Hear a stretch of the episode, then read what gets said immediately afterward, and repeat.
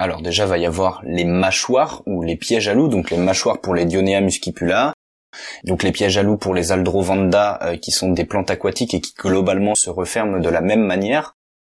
On a les urnes, donc les urnes qui sont présentes chez Elianphora, Saracenia, euh, Nepenthes, Darlingtonia, Cephalotus.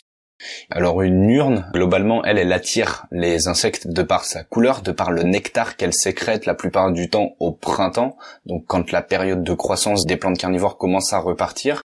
Et ce nectar, en fait, attire les insectes et ce sont des pièges qui sont, eux, passifs. Donc, c'est-à-dire que le capuchon qui est souvent présent au-dessus de Saracenia, au-dessus de Nepenthes, ne se referme pas parce qu'il y a simplement des petits poils qui sont orientés vers l'intérieur et certaines ont des parois glissantes, donc il y a différentes façons pour les saracénias notamment de capturer ces insectes-là, soit parois glissantes, soit des poils orientés vers l'intérieur, et ce qui fait que bah, l'insecte, quand il essaye de consommer le sucre, le nectar, tombe à l'intérieur et bah, c'est impossible pour lui de remonter. La plupart du temps, les petits insectes volants meurent d'épuisement au fond des urnes de saracénia.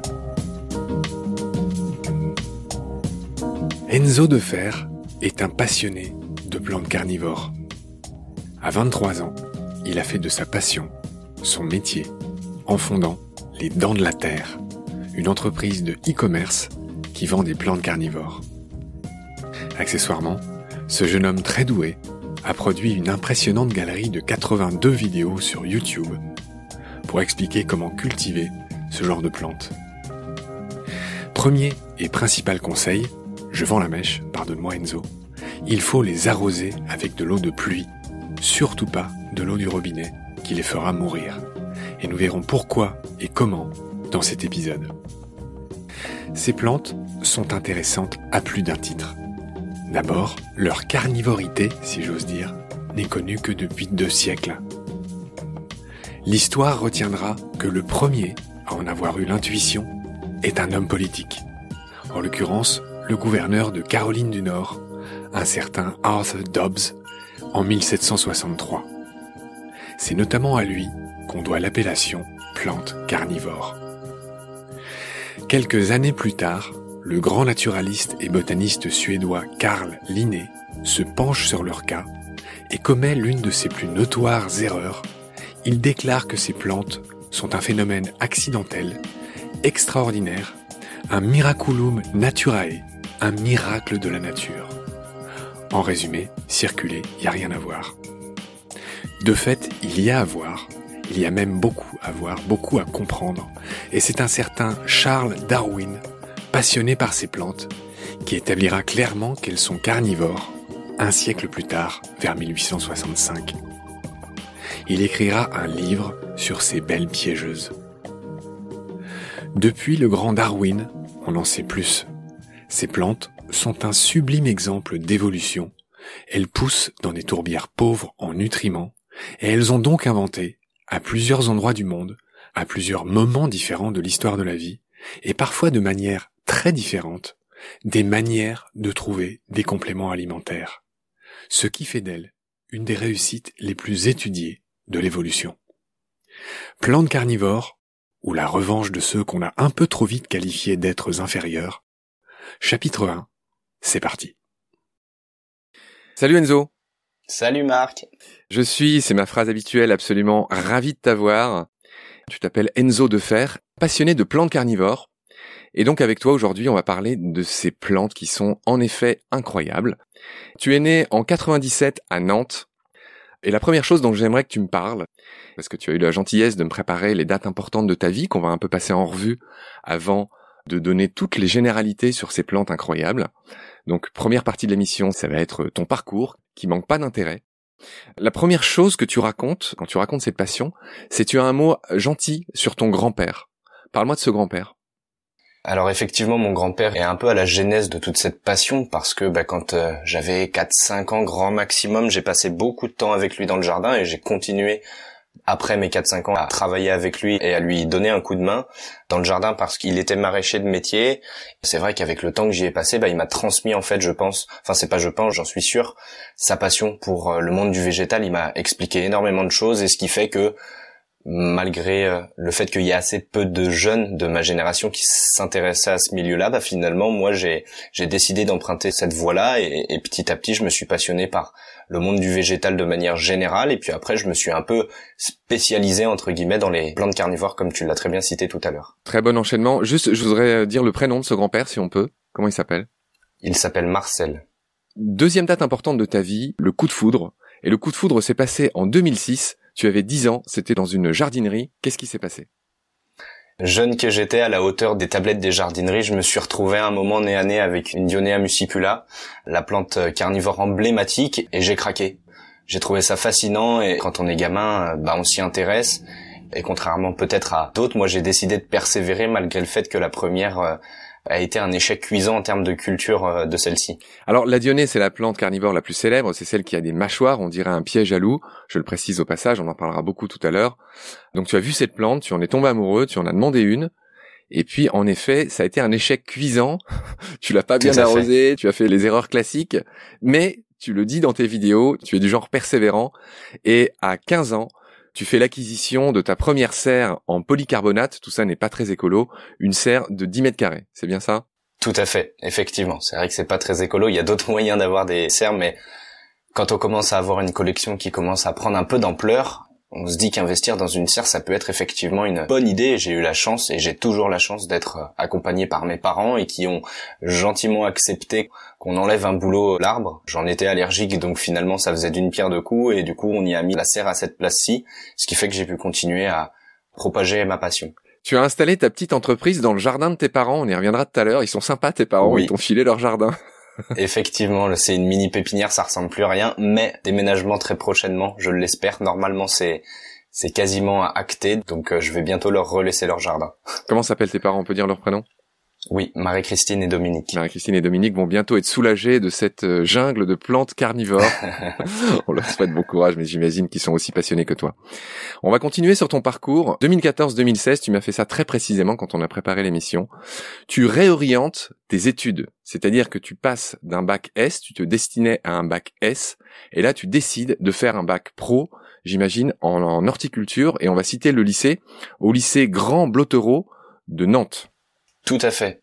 Pour euh, la petite histoire, je me suis senti très mal à un retour de vacances quand j'étais en bac scientifique et quand on se met à, à avoir les larmes aux yeux en cours, on se dit qu'on n'est peut-être pas forcément à sa place et ça a été une grosse remise en question pour moi et une fois de plus j'ai bien été accompagné par mes parents qui m'ont dit on va peut-être essayer de te trouver quelque chose qui te correspond bon, ok, t'es passionné par le monde du végétal, est-ce qu'on pourrait pas trouver cette voie là-dedans, étant donné que j'étais un bon élève, j'avais toujours eu des bonnes notes, et du coup, bah, on prend la voie classique, hein, on va au plus haut, entre guillemets, et, on idolâtre, entre guillemets, un peu le bac scientifique, parce que, bah, tout le monde y va, et finalement, on se rend compte que bah, c'est pas forcément ce qui nous correspond et, ce qui nous convient. Donc, euh, ouais, j'ai décidé de me réorienter, et euh, du coup, de partir en bac professionnel, malgré des bons résultats scolaires.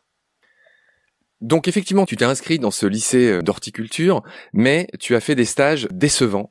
Tu as trouvé que les tâches étaient répétitives et tu as souffert d'un manque de reconnaissance. Donc cette première expérience n'a pas été facile.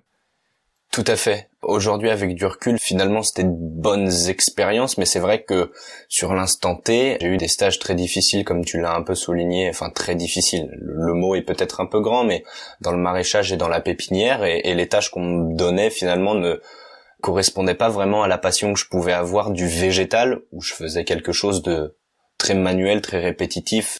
Donne des exemples concrets.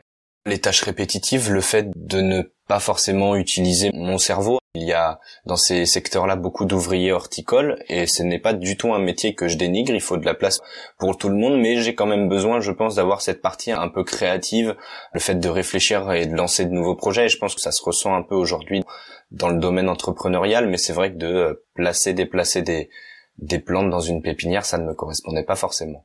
On a bien compris cette nuance. Alors l'enchaînement est tout trouvé. En avril 2016, mois et année importante, tu réalises ta première expérience entrepreneuriale, terme ronflant que tu as mis dans cette préparation de l'émission que tu m'as envoyée hier. Et tu participes à la foire aux plantes qui s'appelle Chlorof apostrophe sublime jeu de mots, qui a lieu à Saint-Sébastien-sur-Loire et je crois que c'est l'endroit où tu vis. Effectivement, 2016, première participation. Alors pour la petite anecdote, j'étais pas encore déclaré, j'avais pas encore les papiers, donc euh, grande faute à moi, mais c'est vrai que ça m'a permis un petit peu de tester. Je l'avais en tête depuis un petit bout de temps cette foire aux plantes là, et du coup, bah quand j'ai eu 18 ans, avec euh, les petites productions que j'avais commencé à faire, le fait d'avoir multiplié mes plantes carnivores, etc., je commençais à avoir pas mal de stock sur les bras, et je me suis dit, ben et pourquoi pas leur envoyer ma candidature, leur en parler, et ils ont été très intéressés par le dossier et, ils ont accepté. Cette année est importante aussi parce que tu as fait une rencontre qui a été importante pour la suite de ta vie. Tu as rencontré le directeur du Jardin des Plantes de Nantes, un certain Romaric Perrochot. Pourquoi il a été important pour toi? Il a été important parce que finalement j'étais dans une période où oui j'étais dans un secteur qui me plaisait mais en même temps on n'avait pas encore vraiment mis en avant entre guillemets ma passion et les quelques connaissances que j'avais à l'époque. Et, c'est vrai que Romaric il a été très important dans ce parcours là parce que il m'a simplement montré que ouais ce que je faisais avait du sens et que ce que je faisais c'était déjà très très bien pour quelqu'un de mon âge. Et du coup bah il est venu à la maison s'est rencontré je lui ai fait visiter les serres les plantes je lui ai montré toute la collection. Et puis bah j'ai essayé de lui glisser gentiment le fait que j'avais potentiellement envie de faire un stage euh, au jardin des plantes de Nantes. Et, et du coup j'ai été accepté c'est ce que j'ai fait pendant mes années de BTS. Cool. Donc cette année 2016, avril 2016 a été importante pour toi.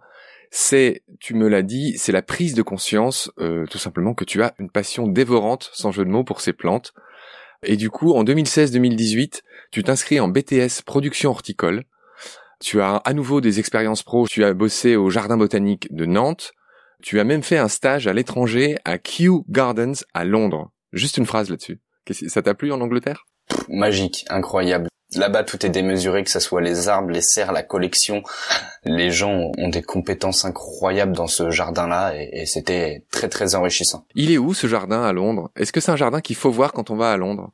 Ouais, il faut le voir. Il faut surtout pas le louper, surtout quand on est passionné de botanique. Alors après, te situer exactement où il est, il est un peu en dehors du centre, mais euh, très facile de le trouver.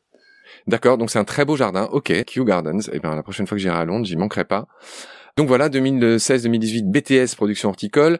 Ensuite, en 2018, tu crées ton premier statut, en gros, de paysan, c'est ça? Tu cotises à la MSA Ça veut dire quoi ces choses? Alors, euh, en gros, c'est le plus petit statut en agriculture, histoire de pouvoir bah, continuer. En fait, euh, ce statut-là était au début davantage pour continuer les foires aux plantes parce que bah, la première, oui, j'avais rencontré Romaric, mais c'était aussi un énorme plaisir que de pouvoir partager ma passion, transmettre, échanger avec les gens et divulguer quelques conseils de culture et, et ça a été très bien reçu de la part de ces personnes-là et c'est ça qui m'a fait me dire mais oui, je pense que là tu peux être à ta place et du coup bah j'ai décidé forcément de me déclarer et j'ai eu un conseiller qui m'a simplement dit que le statut de cotisant solidaire, le plus petit statut en agricole, me correspondrait au, vu de ce que j'avais envie d'en faire. Ça veut dire quoi, MSA Mutualité sociale agricole.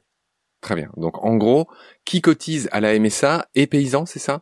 Tous les agriculteurs euh, normalement sont alors ils sont pas cotisants eux ils dépendent de, de la MSA mais cotisants solidaires c'est un micro statut parmi tous les autres statuts qui peuvent exister euh, pour la mutualité sociale agricole. D'accord. Je finis ton parcours. 2018-2019, tu fais une licence pro à Quimper. Et Quimper, c'est pas loin euh, de mon ami Pierre Molot, avec qui on avait fait un épisode sur le plancton. Et là, il y a encore une sorte d'échec dans l'alternance que tu fais dans la jardinerie. Tu trouves ça bof. Ouais. Et là, ça achève de te donner envie de devenir ton propre patron et de professionnaliser ta passion. C'est ce que tu m'as dit. C'est exactement ça. Et en fait, toutes les expériences que j'ai pu avoir professionnelles durant mes stages et mon alternance m'ont fait me dire que bah, ça serait peut-être bien finalement que tu arrives à te créer ton job un peu sur mesure et, que du coup tu fasses quelque chose qui te fasse vibrer. effectivement, cette dernière année-là, quand on a des convictions environnementales et écologiques assez marquées et que euh, finalement on passe notre journée à déballer des plantes qui viennent des Pays-Bas produites en masse et qu'on a juste en fait à retirer du plastique et que celles-ci, bah, une fois qu'elles sont pas vendues et qu'elles sont plus en état de vendre, on les jette à la poubelle. J'ai malheureusement vu un peu tout l'envers du décor de ces supermarchés du végétal qui a été aussi pour moi un gros crève-cœur et une fois de plus j'étais pas du tout à ma place et ça a été une année une fois de plus assez compliquée mais formatrice. Je continue les dates importantes de ta vie. 2 novembre 2018, c'est le lancement de ta chaîne YouTube. Je le disais tout à l'heure, t'es un copain de baleine parce que t'es un YouTuber. Et j'avais pris la peine de regarder la plupart de tes vidéos. Alors j'ai pas regardé les 82 vidéos car à ce jour, tu en as fait 82, tu es un bavard, tu fais beaucoup de vidéos qui sont très bien troussées, tu donnes des conseils, enfin il y a différentes catégories. Tu as je crois plus de 6000 abonnés, tu en es où aujourd'hui? Ouais, 6200, quelque chose comme ça, mais juste, j'utilise la plateforme YouTube pour créer du contenu autour de ma passion. Le terme YouTuber ne, ne me plaît pas trop parce que j'estime davantage créer du contenu, c'est vraiment de la création pour moi plus que d'être YouTuber et d'être rémunéré par la publicité YouTube. C'est une belle précision, j'entends cette nuance. Ton but, c'est pas de gagner des thunes avec tes vidéos, c'est ça? Voilà, c'est ça. Tu veux partager. Ok. Tout à fait. Donc, novembre 2018, je l'ai dit, c'est le lancement de ta chaîne YouTube. Et là, tu te consacres, tu m'as écrit à 3000% à ton petit bébé. Alors, est-ce que c'est à cette époque que tu crées le nom de ton entreprise, Les Dents de la Terre? Ça, c'est quand même le plus chouette nom d'entreprise que je connaisse. C'est génial. Le nom a été trouvé un petit peu avant parce que quand j'ai commencé à m'intéresser aux réseaux sociaux et le fait d'être présent avec une page Facebook, etc., et que j'ai commencé effectivement à professionnaliser ma passion, je me doutais qu'il fallait bien trouver un nom d'entreprise. Et pour la petite histoire, j'ai fait une sorte de brainstorming avec mes amis proches, ma famille. C'est ma sœur qui a donné le fin mot et qui a trouvé ce nom-là suite à différentes discussions. Et, et, un soir, elle a eu un éclair de génie et elle s'est dit les dents de la terre. Et, et au début, j'étais un peu perplexe et finalement, au fur et à mesure, je me suis rendu compte que c'était une excellente idée. Et aujourd'hui, je vois que c'est un nom qui reste dans les esprits et qui intrigue. Donc euh, finalement, c'est un très bon nom et j'en suis très fier aujourd'hui qu'il puisse représenter l'entreprise. Donc à cette époque, tu crées un second statut pour toi, le statut d'auto-entrepreneur, qui s'ajoute à ton statut de MSA qu'on a vu de paysan. Le 30 mai 2018, tu ouvres ton site de e-commerce et tu me dis que tu as fait carton plein, mais que ça prend beaucoup de temps. Donc là, tu en es où? Tu es pérenne? Tu gagnes ta vie grâce à ça? Alors là, pour l'instant, non, parce qu'en fait, l'argent qui est généré par l'entreprise est réinjecté automatiquement dedans. C'est-à-dire qu'effectivement, quand on est professionnel, on a bah, notre compte côté perso et notre compte pro. Et pour l'instant, je n'utilise pas l'argent du pro pour me verser de salaire, étant donné que je suis encore chez mes principaux investisseurs, mes parents qui me nourrissent, qui me logent pour que j'ai cette opportunité-là de développer mon entreprise. Et donc, bah, tout ce qui est généré permet d'être réinjecté, étant donné que bah, il y a de plus en plus de projets qui vont être lancés. Forcément, il va y avoir besoin de plus en plus d'argent. Et donc, bah, avec l'installation aussi sur le terrain, etc. Pour l'instant, euh, du coup, c'est compliqué de répondre à cette question. L'entreprise arrive à générer des revenus et, c'est très prometteur pour le moment. Après, effectivement, ça fait qu'une grosse année que l'entreprise euh, génère des revenus, mais qui sont très fluctuants pour le coup. Donc, à voir ce que ça va donner par la suite. On comprend que voilà, tu es en phase ascendante, mais irrégulière pour l'instant. Pour le moment. Là, nous sommes le 24 novembre 2020, au moment où on se parle, cher Enzo. Et la dernière date importante que tu m'as notée, c'était le 11 novembre, c'est-à-dire il y a deux semaines. Tu as lancé une formation en ligne que tu délivres toi. En deux mots, c'est quoi? En gros, concrètement, j'aide certaines personnes à aller d'un point A à un point B. Donc la première euh, formation là que j'ai lancée, son petit nom c'était collection augmentée. L'objectif c'était de donner une méthode aux gens pour qu'ils puissent multiplier leurs plantes carnivores, donc avec semis, division, bouturage, pour qu'ils puissent par la suite faire des échanges avec d'autres collectionneurs et donc diversifier leur collection tout simplement comme moi j'ai pu le faire bah, il y a quelques années de ça et finalement j'ai simplement utilisé mon parcours pour leur donner toute cette astuce là et les aider finalement bah, à maîtriser la multiplication et à terme à réussir à, à acquérir de nouvelles espèces et ça a très très bien marché j'en suis très content. Mais alors, enfin, toi qui as fait 82 vidéos très précises, beaucoup de conseils d'horticulture et de comment s'occuper de ces plantes, est-ce que c'est pas un peu redondant euh, Du coup, pourquoi les gens paieraient alors que tu fais tant de vidéos? Alors, effectivement, c'est une question qui pourrait se poser quand on est sur YouTube, on est sur un contenu gratuit qui va très vite, qui est assez joli. On effleure entre guillemets le sujet et là l'objectif c'est vraiment de rentrer dans le détail. C'est un gros cours de trois heures et demie en gros. Faut prendre ça comme si j'étais prof et que euh, du coup j'aidais bah, mes élèves à aller d'un point A à un point B bien précis et où le résultat pour lui du coup est vraiment concret où c'est pas juste maîtriser la culture de ces plantes carnivores. C'est vraiment de pouvoir atteindre l'objectif qu'on s'est fixé et qui finalement par rapport à l'investissement du prix de la formation permet de gagner un temps énorme et également de réaliser certaines économies parce que bah si on n'arrive pas à multiplier sa plante et que derrière on la fait mourir bah forcément euh, voilà c'est un retour sur investissement. C'est l'objectif aussi Très bien Enzo. Sur ces mots, on achève cette première moitié d'émission qui est consacrée à ton parcours, qui est donc original, qui nous parle d'un garçon euh, persévérant qui euh, suit sa passion. Donc chapeau pour ça. On va enchaîner sur la deuxième partie. Je voudrais qu'on parle maintenant de ces plantes, des généralités sur ces plantes. Et donc je commencerai par dire qu'il y a 700 espèces aujourd'hui à peu près de plantes carnivores. Un peu comme le reste du règne animal et végétal, on en découvre de nouvelles chaque année. En moyenne, on en découvre trois par an. C'est à peu près ça. C'est globalement ça. Effectivement, on est aux alentours des 700 espèces dans le monde. D'accord. On va faire un tout petit peu d'histoire.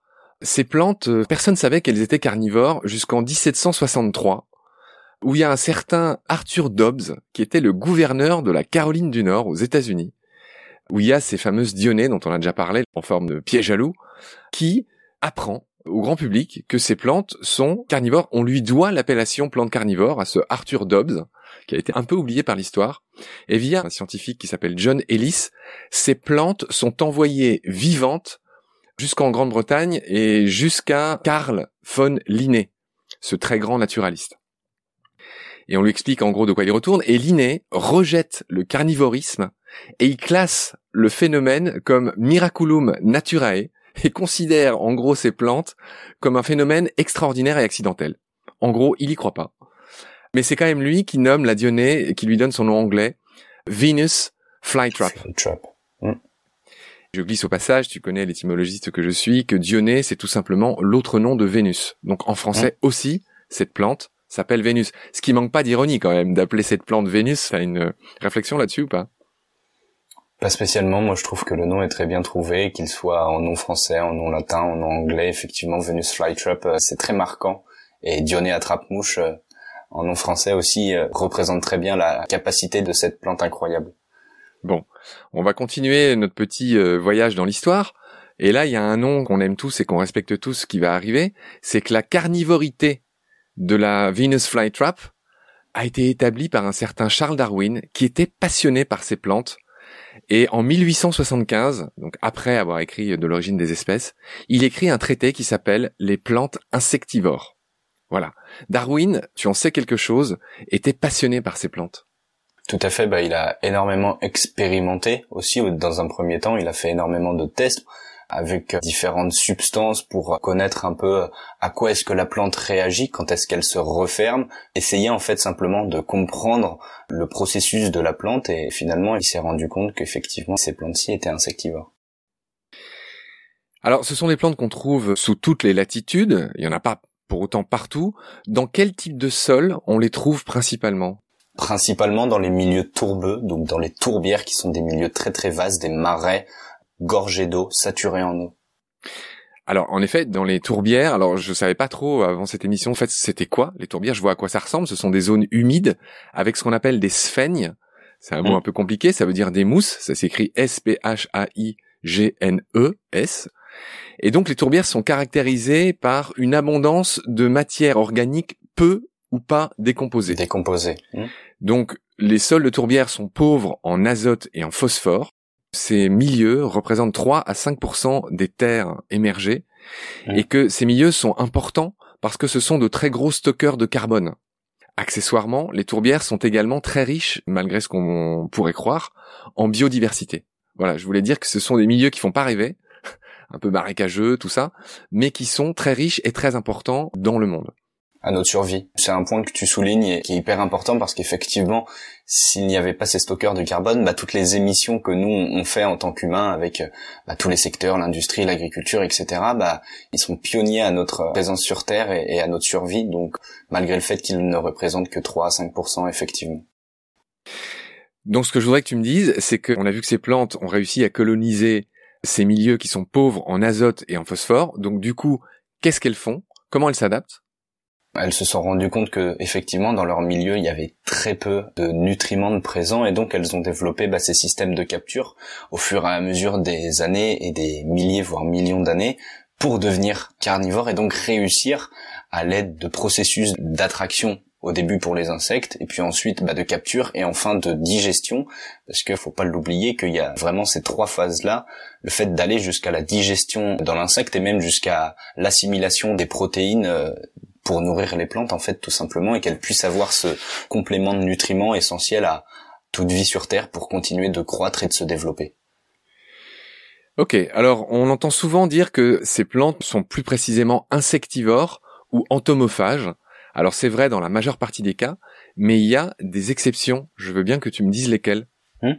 Alors il y a des exceptions, notamment pour euh, les népenthes, on a déjà retrouvé des petits mammifères comme des rats au fond des urnes, et euh, malgré le fait que le processus de digestion prenne un peu de temps, certaines urnes, certaines acidides et népenthes sont tellement impressionnantes qu'effectivement, avec tout le liquide digestif qu'il y a au fond de l'urne, eh ben, il y a certains petits mammifères qui ont été digérés. On a déjà aussi retrouvé des lézards, des oiseaux, etc. En effet. On l'oublie souvent, mais il y a aussi euh, beaucoup de plantes carnivores dans l'eau. Elles ont aussi colonisé les milieux aquatiques. La plus connue s'appelle sans doute l'utriculaire. Et elle, elle consomme des copépodes, des protozoaires, en gros des petites bestioles qui vivent dans l'eau. Mmh. C'est ça. Hein. Mm. Tout à fait des petits crustacés. Finalement, tous les micro-insectes que nous, on n'arrive pas forcément à observer à l'œil nu, bah, elles les aspirent à l'aide de leurs utricules. Alors c'est le moment que tu nous expliques les différents types de pièges qu'on trouve dans la nature. Il y en a quatre principaux. Je veux bien que tu me dises quels sont ces différents types de pièges de ces plantes carnivores. Alors déjà va y avoir les mâchoires ou les pièges à loups, donc les mâchoires pour les Dionea muscipula, donc les pièges à loups pour les Aldrovanda euh, qui sont des plantes aquatiques et qui globalement se referment de la même manière. On a les urnes, donc les urnes qui sont présentes chez Elianphora, Saracenia, euh, Nepenthes, Darlingtonia, Cephalotus.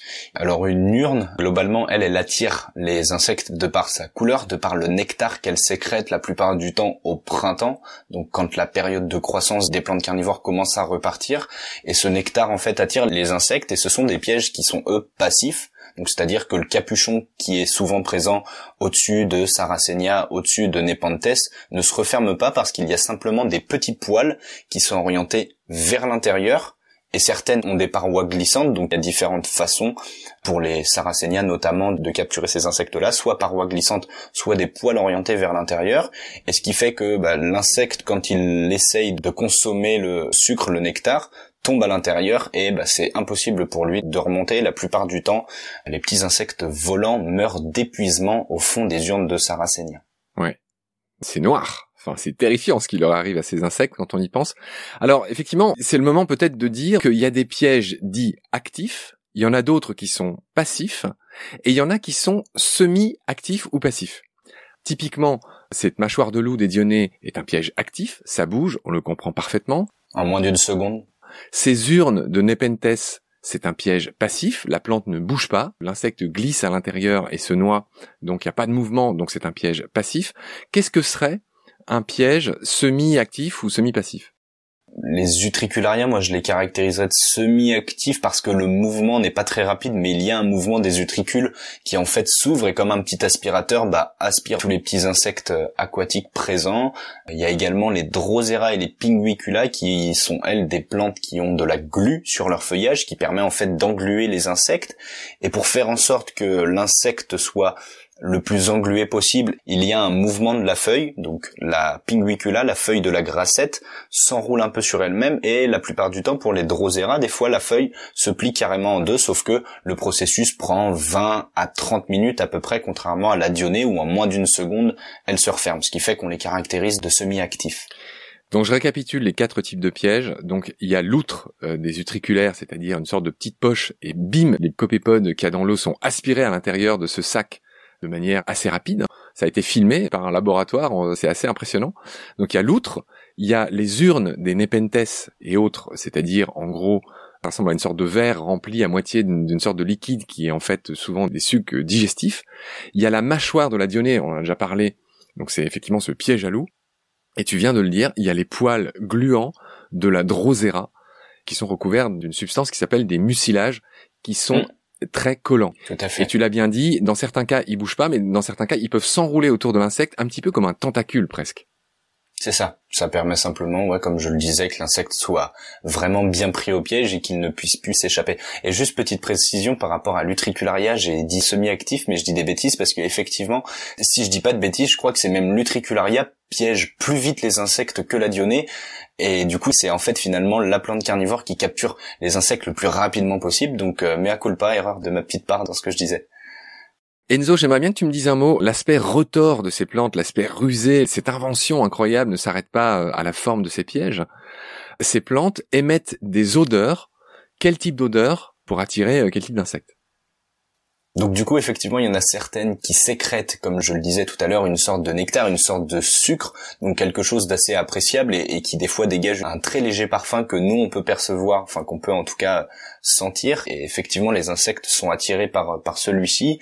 Et pour certaines, Nepenthes, Parfois, l'odeur est un petit peu moins agréable, mais ce qui attire bah, certains mammifères qui vont venir consommer finalement un petit peu comme euh, Amorphophallus titanum, le, phallus du titan qui est une plante impressionnante et qui elle aussi bah, dégage cette euh, odeur de viande pourrie. Putride. Voilà, tout à fait, et qui attire aussi certains insectes que d'ailleurs j'ai eu la chance de voir en fleurs à Kew Garden pour la petite anecdote.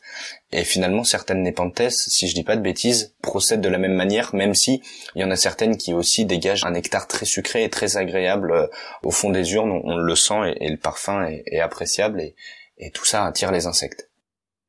Alors, je voudrais que tu me confirmes que ces plantes sont avant tout des plantes, elles réalisent la photosynthèse, c'est-à-dire qu'elles ont des racines, elles absorbent de l'eau dans le sol, euh, malgré tout quelques nutriments, elles rejettent de l'oxygène, elles absorbent du CO2 comme toutes les plantes, et ces pièges leur apportent juste un complément alimentaire. Est-ce que c'est comme ça qu'il faut voir les choses? Est-ce que c'est un compliment alimentaire? Je sais pas parce que ça reste quand même une part très importante de leur nutrition, mais ça reste aussi des végétaux qui, dans leur milieu naturel, donc dans les tourbières par exemple, sont habitués de ne pas avoir de nourriture pendant un certain laps de temps, et ce qui fait qu'elles puisent les quelques gouttes euh, d'azote qu'il peut y avoir dans le sol, ou bien effectivement grâce au fait de capter les rayons du soleil, continuer à faire de la photosynthèse et donc de croître. Donc en fait elles ont plusieurs sources de nutrition, que ce soit par le sol, mais qui est vraiment une partie infime parce que c'est pas de la terre, elles ne vivent pas dans des substrats, dans des terreaux riches, de par également bah, du coup les, les insectes et la photosynthèse. Mais je pense que les insectes en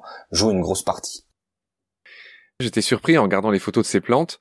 Parfois, on voit des fleurs. C'est des fleurs assez classiques. Hein. Il n'y a rien de surprenant. C'est pas des fleurs incroyables. Non, bah comme tout végétaux qui a besoin de se reproduire pour euh, être multiplié dans la nature fournit une floraison et effectivement toutes les plantes carnivores fleurissent pour pouvoir bah, fournir des graines et donc bah, par la suite réussir à, à se multiplier.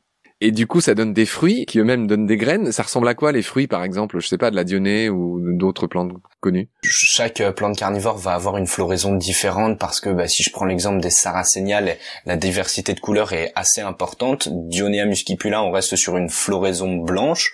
Pour ce qui est des drosera, on va avoir différentes couleurs, différentes formes, mais globalement, ouais, on est sur des fleurs assez classiques, parfois assez délicates, mais pour ce qui est par exemple des Sarracenia, des Nepenthes, ça sort quand même un petit peu du, du commun, entre guillemets, on n'est pas sur une floraison de géranium par exemple. Qu'est-ce qu'il y a d'extraordinaire dans le cas des Sarracenia? Dans le cas des Sarracenia, ça va être la diversité, comme je le disais, de la couleur, également des formes, parce qu'il y en a certaines, comme euh, si je prends l'exemple de Sarracenia, le Cophyla tarnoc va avoir une floraison qui a énormément de pétales et qui va vraiment être euh, presque conique. Donc voilà. D'accord. Je voulais égrener quelques noms, on y reviendra dans un second épisode, on parlera de chaque espèce, en tout cas des plus connues, des plus incroyables. Voilà, donc il y a différents genres. Hein. Je te laisse me dire les familles les plus connues de plantes carnivores. Hmm. Donc euh, bah on va reprendre quand même par Dionea muscipula. Donc Dionea, le genre Dionea ne compose qu'une espèce mais a également de multiples cultivars. On a Cephalotus, follicularis qui a également une seule espèce mais quelques cultivars, Darlingtonia, Qu'est-ce que tu appelles cultivar, pardon? Cultivar, bah, c'est un peu comme une variété, c'est une, sorte de mutation génétique qui a réussi à se stabiliser un petit peu dans le temps, ce qui fait que les caractéristiques, si on prend l'exemple de Dionea muscipula, Giant Big Mouse, qui est le nom du cultivar, bah, va avoir des mâchoires vraiment très importantes et on a réussi à stabiliser ce caractère euh, génétique-là, ce qui fait que c'est un cultivar. C'est une mutation en fait, tout simplement.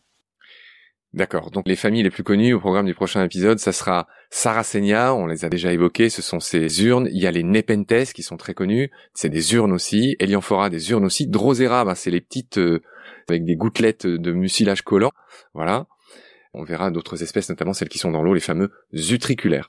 Je voulais que tu me dises un mot sur le fait que ces plantes sont en régression dans le monde. Je voudrais que tu me dises pourquoi de par la destruction malheureusement de certains habitats pour certaines plantes carnivores parce que je pense qu'il y a manque de connaissances de la part de nous, êtres humains, vis-à-vis de ces milieux-là, les milieux tourbeux en partie, et une fois de plus, on ne le sait pas, donc c'est compliqué de pouvoir agir, mais c'est aussi du coup mon rôle que de pouvoir bah, continuer à faire découvrir ces plantes-ci, ces milieux-là et commencer gentiment à, sensibiliser les gens au respect des, des milieux tourbeux parce que bah, ce sont des milieux qui sont exploités de manière euh, très intensive de par l'extraction de la tourbe dans les pays de l'Est. On a la chance qu'en France, en Suisse, en Belgique, les tourbières soient des milieux protégés, donc on laisse simplement la nature faire, la faune et la flore se, se développer. Mais dans certains autres pays, bah, la tourbe est utilisée comme euh, combustible, mais également elle est présente dans nos sacs de terreau, donc c'est c'est-à-dire quand on va en jardinerie et qu'on achète un sac de terreau classique enrichi pour euh, notre plante verte, notre potager, etc.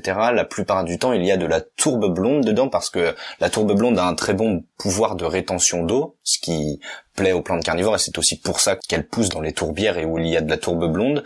Malheureusement, ce n'est pas essentiel pour les autres végétaux, donc les plantes vertes, les plantes de potager, etc. Et on pourrait potentiellement trouver une solution alternative. Je voulais ajouter que ces plantes souffrent aussi de la pollution. Elles capturent des insectes qui eux-mêmes contiennent parfois des métaux lourds et donc elles souffrent de la pollution, ces plantes. Et dire aussi qu'il y en a en France. Où est-ce qu'on peut voir des drosera? Elles sont protégées en France. Hein. Ouais, tout à fait. On peut croiser Pinguicula également, certaines Utricularia, et pour la petite histoire, Aldrovanda vesiculosa, avec les pièges à loup, qui est une plante aquatique, était présente en France, a disparu, et a priori, source plus ou moins sûre aujourd'hui, elle serait réapparue mais sans grande euh, enfin sans timidement ouais timidement a priori et, le lieu reste caché étant donné que c'est une plante qui est protégée en voie d'extinction en France. Il y a une des régions où on peut voir ces plantes, je crois que c'est les Drosera, on peut les voir dans les Vosges. Tout à fait. Dans le Lispa. Ouais, alors les les Drosera, on en trouve un peu partout, même dans la région nantaise, il y a une tourbière, la tourbière de Launier dans laquelle il y a principalement deux espèces, Rotundifolia et Intermedia, Drosera rotundifolia, Drosera intermedia. Et sinon, effectivement, les Drosera, on peut en trouver en France et notamment dans les Vosges. J'ai eu la chance d'y aller en septembre dernier et au niveau de la tourbière du Lispac, il y a effectivement toutes ces Drosera là qui sont présentes. On va bientôt euh, finir cette émission. Je voulais finir sur des aspects culturels. Dire que ces plantes, considérées assez universellement à tort comme des êtres inférieurs, ont toujours étonné, suscité la curiosité, voire la peur, puisque certaines de ces plantes sont capables de capturer et de manger des êtres supérieurs. Ça a pas mal euh, fait jaser dans la communauté scientifique au premier temps, quand ces plantes ont été découvertes. J'ai dit que Linné, le grand Linné, n'y a pas cru. Pour lui, c'était un accident ça allait contre les lois divines, hein, et pas oublier que la religion avait un gros poids à cette époque. Un imaginaire collectif de films d'horreur, hein, on va dire. En 1874, il y a un journaliste du New York World qui crée le mythe de l'arbre anthropophage de Madagascar. Donc voilà, là, ce serait un arbre qui mangerait des hommes. Il y a eu une vigne vampire au Nicaragua. Et puis, Darwin a fait un peu le ménage dans toutes ces conneries en 1875 en sortant son bouquin intitulé Insectivorous Plants, donc les plantes insectivores, on l'a déjà dit avec toi. Est-ce que tu connais les films où on les aperçoit au cinéma? Je crois que dans Jurassic Park, elle doit apparaître, mais surtout dans les jeux vidéo avec Mario Kart. Mais comme tu l'as très très bien souligné, effectivement, euh, ça reste des conneries entre guillemets, et elles sont quand même capables de renverser la chaîne alimentaire qui était pourtant à la base bien établie, et je crois que c'est en partie pour ça que je suis tombé amoureux de ces plantes-là tu en es tombé amoureux et, moi j'en suis pas loin. C'est vrai que c'est absolument prodigieux ce qu'elles font ces plantes. Tout à fait. Je vais finir en disant que on les voit dans Minority Report, un film avec Tom Cruise, le docteur Iris Ineman cultive des Nepenthes et des Sarracenia, qui sont ces plantes à urnes. À un moment donné, on les voit dans le film, on les voit dans King Kong, dans le King Kong de Peter Jackson de 2005, on les voit dans la cabine de pilotage du Prometheus de Ridley Scott en 2012, on les voit dans L'âge de glace, on les voit dans Batman. Ah ouais, L'âge de glace.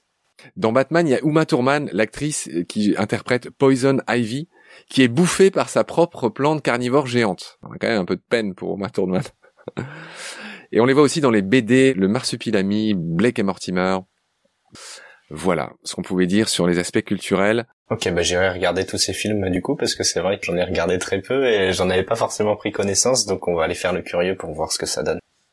Je te remercie beaucoup du temps que tu m'as accordé. C'était parfait. J'aurai le plaisir de te retrouver très vite pour un deuxième épisode où on va passer en revue les différentes espèces. Et d'ici là, bon développement de ta petite entreprise Les Dents de la Terre. Je rappelle le nom de cette entreprise euh, si merveilleuse, Les Dents de la Terre. Prends soin de toi. À très vite. Merci à toi en tout cas pour ton temps et, ce podcast. Je suis auditeur du podcast que j'ai découvert du coup. Bah, quand on est rentré en contact, tu fais un, très très bon boulot et je suis vraiment très admiratif. Et encore merci à toi pour euh, pour ce passage sur le podcast et hâte d'être euh, présent aussi sur ce deuxième épisode. Ciao ciao Marc.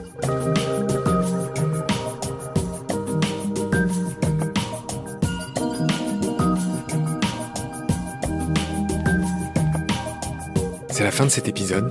Merci de l'avoir suivi. Merci de partager le lien de Baleine sous Gravillon et de vous abonner si vous avez aimé. Des étoiles et des commentaires sont les bienvenus si vous écoutez l'émission sur iPhone. Celles et ceux qui le souhaitent peuvent aussi nous aider en faisant un don sur le site Tipeee. Merci par avance. Vos critiques, conseils et suggestions sont aussi les bienvenus sur la page Facebook de Baleine sous Gravillon. Je remercie mes équipiers pour leur aide précieuse ainsi que Félix Labande, l'auteur sud-africain de la chanson du générique. Je vous retrouve très vite pour un nouvel épisode. D'ici là, prenez soin de vous et de ce qu'il y a autour de vous. Merci, à bientôt.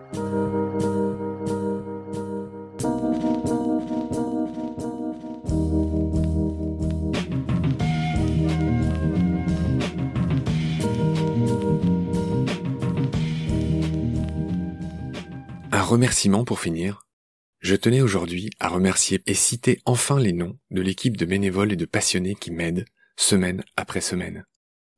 Roman Schaeffer, Julie et Lucie Aubourg, Anaïs Egedus, Ulysse Rebaldi et Alex Benoît sur la chaîne YouTube de Baleine sous Gravillon, Margot Barbu au graphisme et Edouard Kinsiger de l'agence Sable Noir. Je remercie aussi l'ami Chris de Bardia dont vous avez entendu les épisodes, et aussi Jean Andrieux et Benoît Navarron dont vous entendrez bientôt les épisodes, respectivement sur tous les rapaces et sur les animaux de Nouvelle-Zélande. Je remercie aussi la communauté des naturalistes et tous les photographes animaliers qui viennent exposer leurs meilleures images chaque jour sur la page Facebook de Baleine sous Gravillon et qui partagent tous nos épisodes. Baleine sous Gravillon n'existerait pas sans leur aide.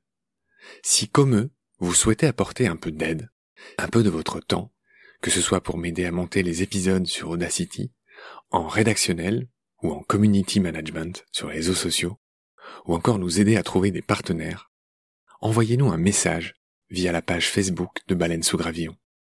Nous avons plus que jamais besoin de votre aide. Merci en tout cas pour votre fidélité et bonne et très heureuse année à tous et à toutes.